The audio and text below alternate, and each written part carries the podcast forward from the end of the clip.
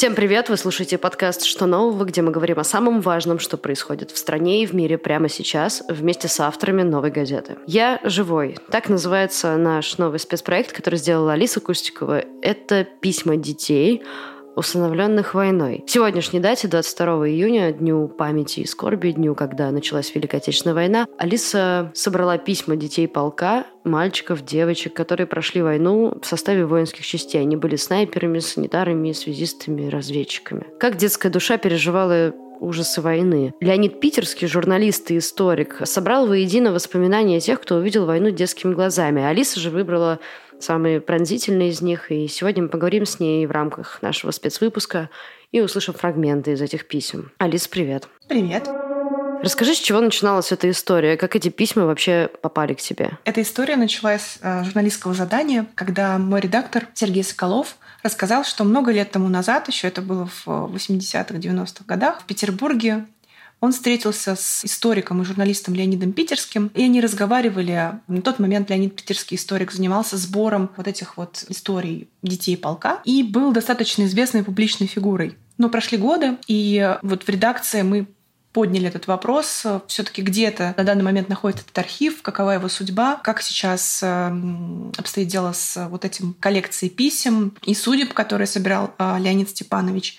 И я действительно какое-то время искала его. Это была такая детективная история, потому что оказалось, что не так просто найти контакты людей, которые в доцифровую эпоху были действительно известными. Но сейчас, например, на тот момент в сети почти не было никаких контактов.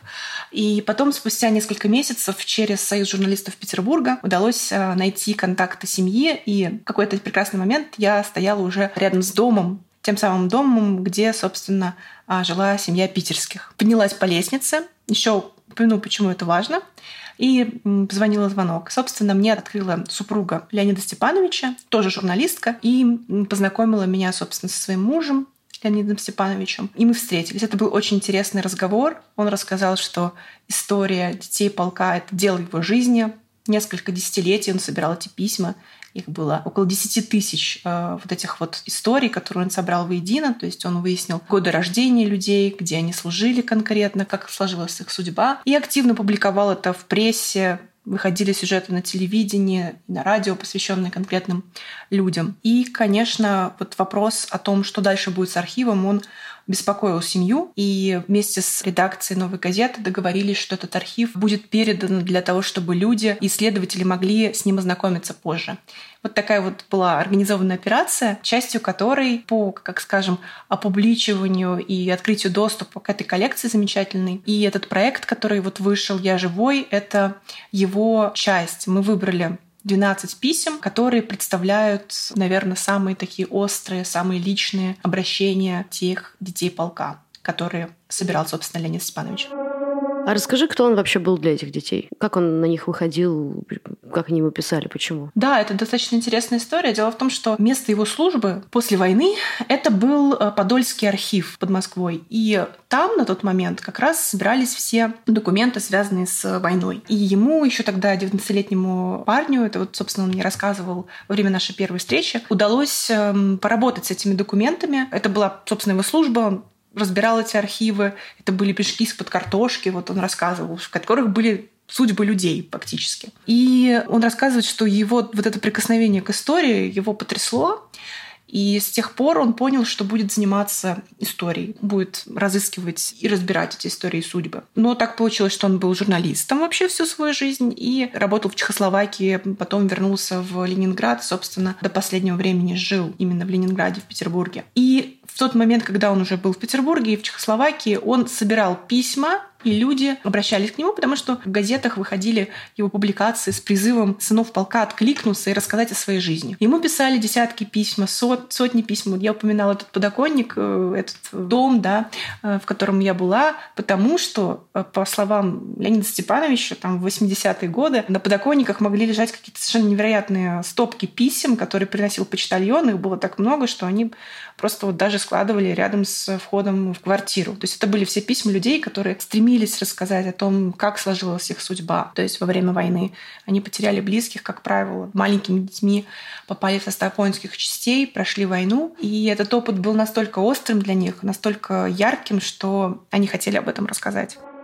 Ты уже сказала, что вы, в принципе, отбирали из 10 тысяч писем по итогу 12, по тому принципу, что они там наиболее трогательные и так далее. все таки было ли что-то, от чего было очень сложно отказаться, например? Как происходил этот отбор? Да, действительно, всего 10 тысяч судеб, но э, вот именно конверты, да, то есть вообще изначально формат этой истории — это конверты. Это коллекция конвертов, которые присылали Леониду Степановичу. Да, и в каждом конверте человек рассказывает свою судьбу. Иногда в этом конверте может быть 10 писем, иногда только одно. Ну, то есть в некоторых случаях переписка могла идти долго, да. И где-то могло быть, э, допустим, одна фотография, где-то совсем ничего, просто, допустим, короткая справка какая-то, да, с описанием судьбы. Мы просмотрели, я думаю, около тысячи, наверное, вот этих писем, я бы сказала. То есть из десяти тысяч всего биографий, которые были собраны Леонидом Степановичем, вот где-то около тысячи писем, наверное, были в доступе. Мы открывали каждый конверт, читали.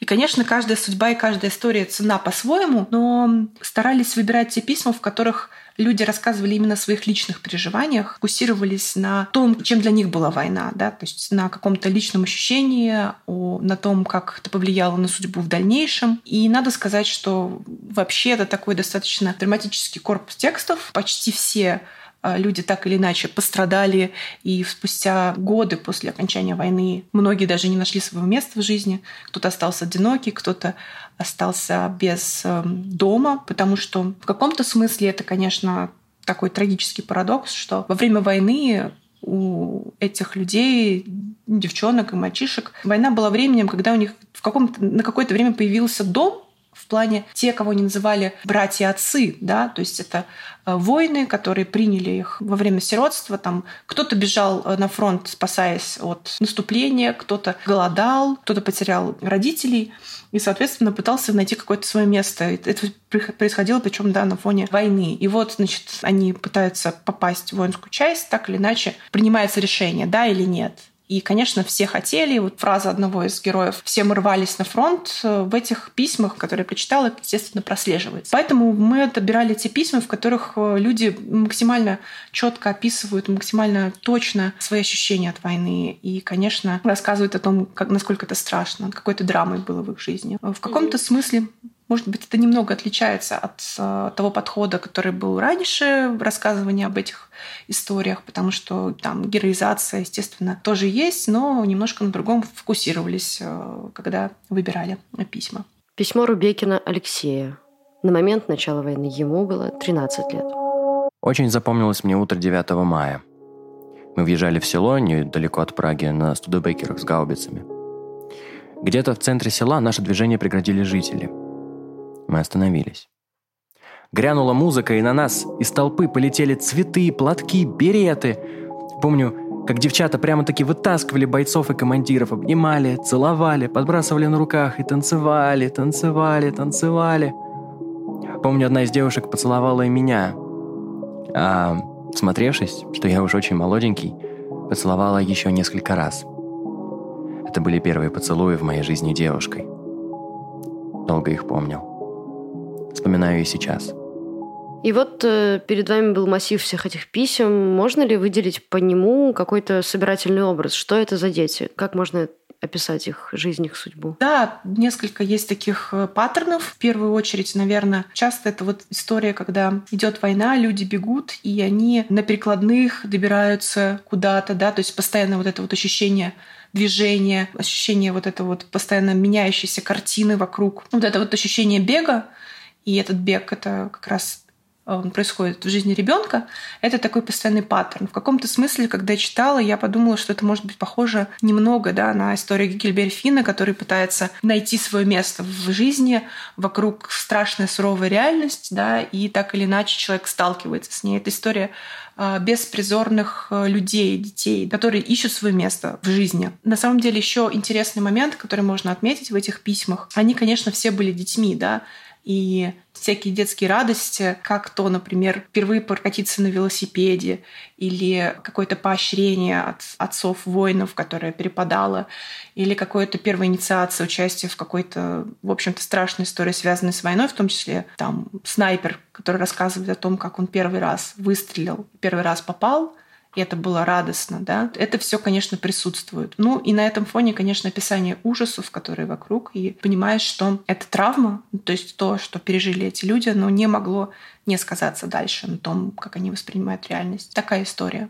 И, конечно, еще паттерн достаточно важный, который есть, это после войны. То есть у многих э, жизнь сложилась непросто, потому что статус участников войны многим не достался из-за того, что, в принципе, их не совсем официально принимали на довольствие воинской части. Некоторые даже не были учтены. У некоторых были например, определенные клички, например, это было в случае с партизанами, у них были клички, они даже не были нигде указаны под своими реальными именами, поэтому доказать, что ты где-то был в конкретном месте, было сложно. А при этом травмы, при этом ранения были вполне реальными. Да? И вот, скажем, молодой парень возвращается после войны, он уже, допустим, с точки зрения здоровья серьезно пострадал, но при этом у него нет никакого статуса участника. Что происходит с душой, это тоже отдельная история. В многих письмах об этом говорится. Да? Там один из героев писем говорит о том, что мы людей убивали, каково это детской душе, например. Да? То есть э, вопрос вот этой вот жестокости, с которой столкнулись дети. Поэтому, конечно, это особенные письма, но при этом в них есть чувство какой-то радости жизни и понимаешь, что даже в самых страшных обстоятельствах люди э, все равно находят что-то, что их заставляет ценить э, жизнь и то, что они видят вокруг.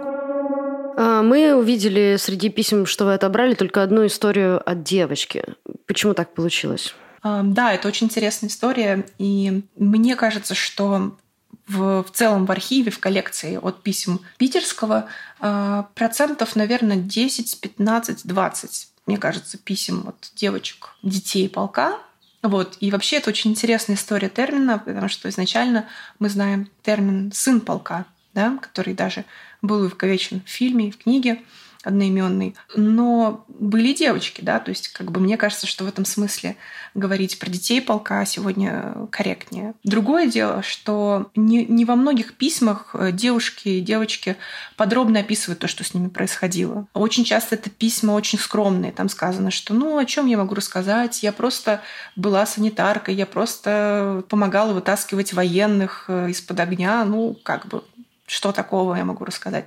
То есть вот этот опыт, он по-разному тоже переживается. И зачастую женщины чувствуют себя не вправе как бы героизировать свой опыт. В отличие от писем, которые писали многие сыны полка, да, которые чувствовали, что вот они такие героические дети, а что было, в общем-то, так, да.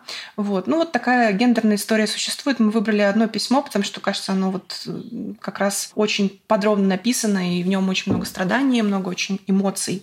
А, мы решили выбрать его. Это письмо Чуделенко Лидии. На момент начала войны ей было 12 лет. В 1941 году фашисты схватили родного брата Шевцова Дмитрия Евдокимовича, и неизвестно, где они его казнили, он был коммунист. В 1942 году отец мой, врач, ушел в партизанский отряд. Мы с матерью сколько раз уходили, но попадались под засаду. В партизанский отряд не пробрались. И вот с эшелоном меня забрали в Германию. Хозяин был пелерот, он еще оказался бургомистром или старостой, как у них называли. Но я очень мало с ними разговор вела. Меня определили доить коров у них. Еще работал француз, кормил около 50 голов свиней. Мне очень трудно было, я коров дома не доила, но пришлось научиться. И в квартире вся уборка, и в этой конторе, где стояла пишущая машинка, была на мне. Ходить к молодежи мне не разрешали. Вот я однажды убирала на поле свеклу, пришла домой, и меня хозяин спросил, что я там делала. Я ему ответила, что убирала свеклу, но не всю убрала. Как раз летели наши самолеты, я смотрела и считала. И он мне сказал «пошли». А куда он меня повел, я откуда знала. Привел в помещение, и с этих канцелярий как повыскакивали немцы пожилые, и на меня стали плевать и кричать «Ах, русская свинья, шпион!». Он привел меня в тюрьму, за шпиона и упихнули меня в камеру, где сидели худые и черные женщины. И когда я оказалась в камере, я поняла, что это коммунисты. Они со мной не разговаривали, через стенку все перестукивались. А я ведь ничего не понимала, сидела на нарах и думала, что дальше будет.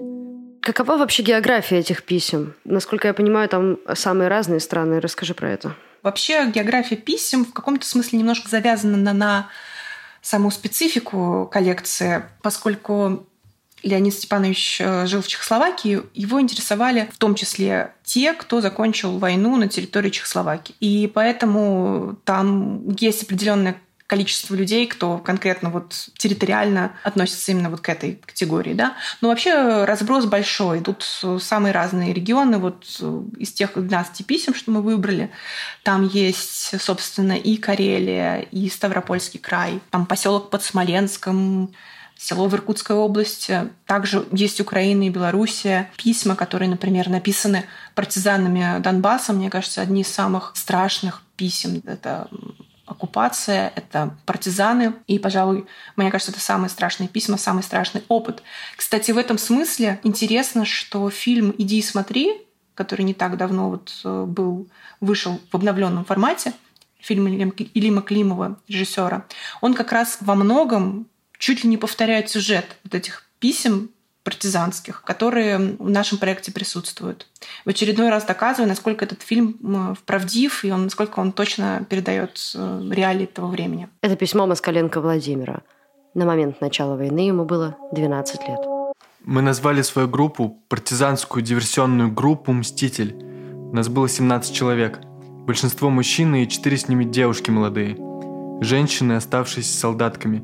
Их мужья были на фронте – так мы и ходили на задание – взорвать военный немецкий склад с боеприпасами в районе Полежаевского леса.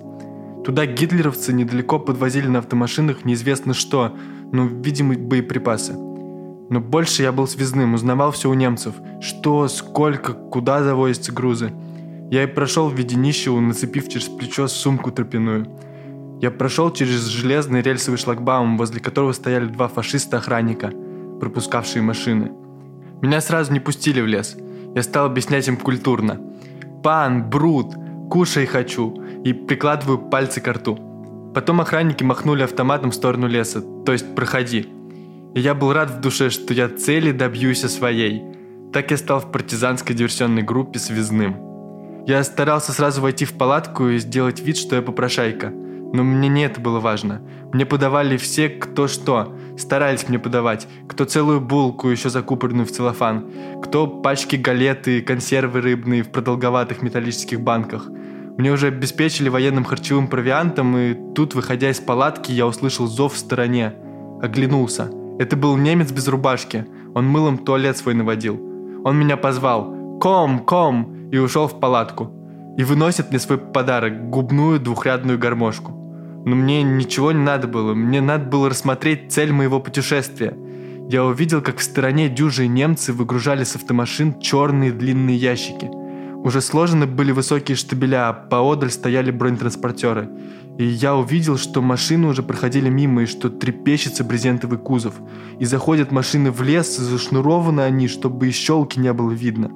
Я прибыл в партизанскую группу с полным вариантом питания – «Возьмите, товарищ командир», — обратился я. И гармошка какая, показываю ее своему командиру. Он прислонил и попробовал сыграть. Я дал мне, а это пусть тебе, Володя, на память. Потом я доложил, товарищ командир, цель есть, надо выделить взрослых троих мужчин. Э, давай немножко про судьбу дальнейшую этих писем. Что в итоге вы с ними сделаете? Они оказались в ваших руках. Что теперь? Так случилось, что в 2019 году Леонида Питерского не стало, и после, собственно, его ухода э, семья нам передала архив редакции «Новой газеты». В свою очередь мы готовим его к передаче одному из государственных архивов. Надеемся, что это произойдет осенью. Из-за пандемии это было сложнее сделать. И после этого, через какое-то время, конечно, потому что это потребует время на обработку этого архива и так далее, мы надеемся, что он будет открыт в виде частной коллекции имени Леонида Питерского и будет доступен для исследователей. То есть историки, журналисты, все те, кто интересуется этой страницей истории и этим взглядом на войну, я надеюсь, что смогут э, получить к этому доступ.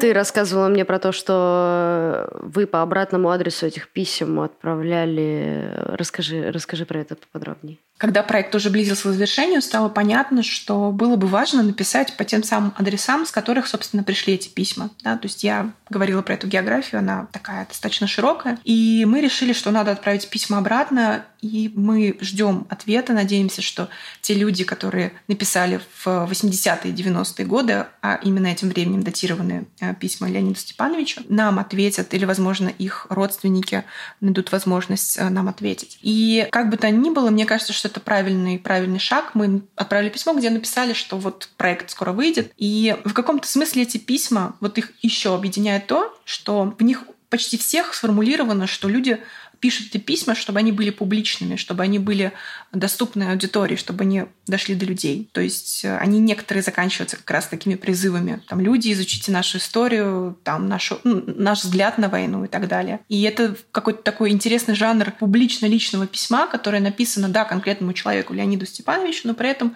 эти письма написаны журналисту, да, то есть написаны с той целью, чтобы они э, были опубликованы, возможно, в полном формате. Если нет, то они были бы, там, стали бы основой для какой-то публикации. Поэтому в каком-то смысле можно сказать, что спустя годы это наконец-то произойдет. Наш проект выходит сегодня, 22 июня, и это будет 12 писем, попадая на главную страницу сайта. Читатель может выбрать одно из писем, решает сам, какое, и попадает внутрь э, этого пространства письма, изучая его, рассматривая фотографии, которые были, читая текст. И дальше можно оставить отклик, можно выбрать следующее письмо. То есть вот такая вот навигация по этой коллекции э, в рамках проекта есть. Конечно, там есть страница, посвященная Леониду э, Питерскому, его работе.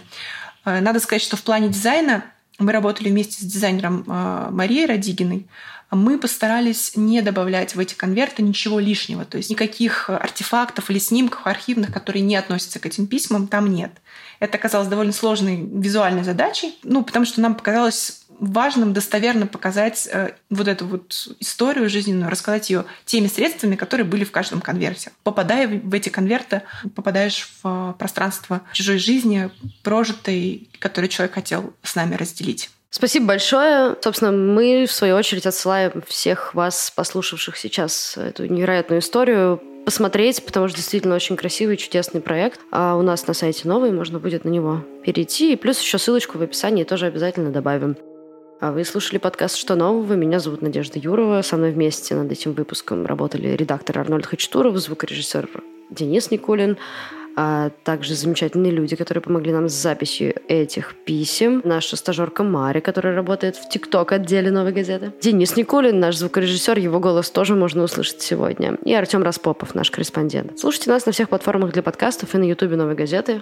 А, ставьте лайки, комментарии, все это нам очень сильно важно. Спасибо, что дослушали. До скорого.